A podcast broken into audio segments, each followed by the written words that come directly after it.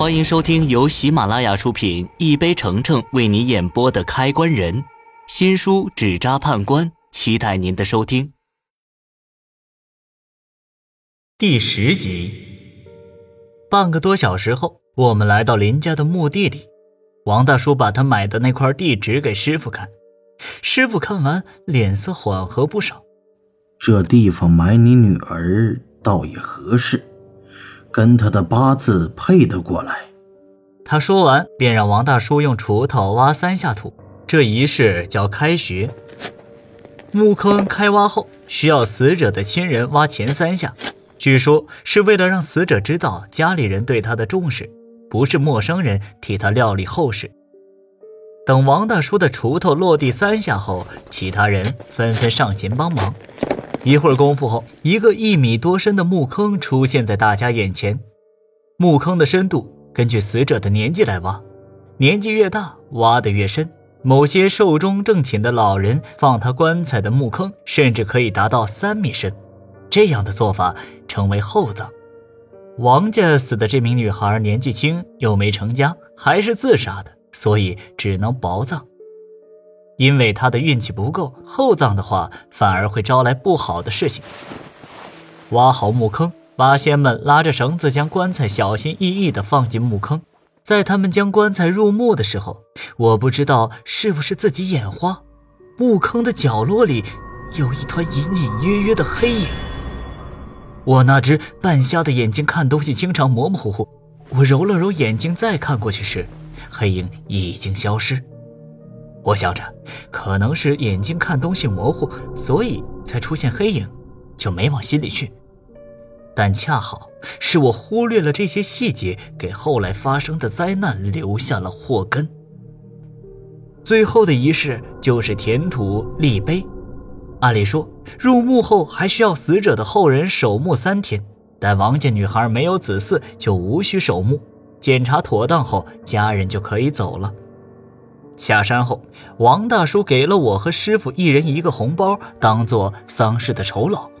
这红包里的钱，比起卖棺材赚的，可真算不上什么。回去的路上，我把钱拿出来装好，随口问师傅：“师傅，这丧事活这么惊险，您为什么还接啊？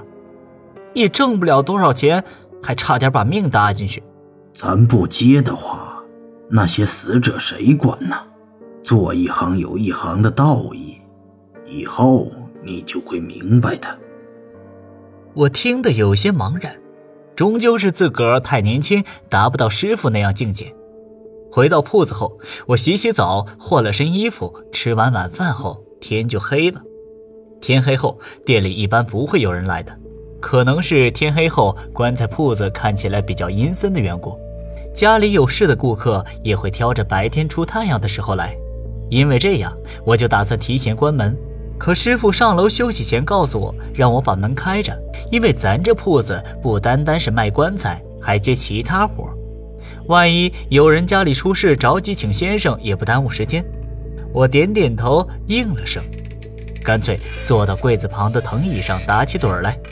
迷迷糊糊时，我听到耳边有人唤我：“小伙子，小伙子。”被这声音猛然惊醒，我睁眼一看，是一个慈眉善目的老奶奶。小伙子，现在还做生意吗？老人家，你想买什么东西啊？自然是买棺材。买棺材？我睡意全无，吃惊的看了眼墙上的壁钟。好家伙，半夜十二点来店里买棺材！哼，来者是客。我自然要好好招待。您家里是不是有人去世了呀？多大年纪了？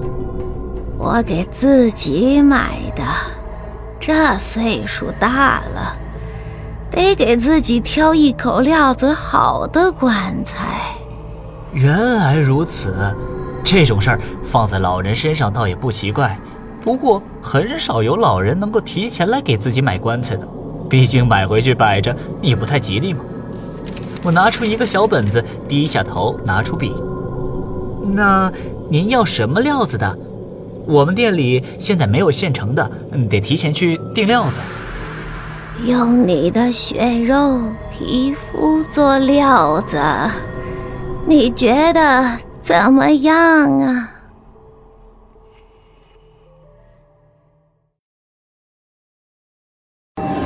本集已播讲完毕。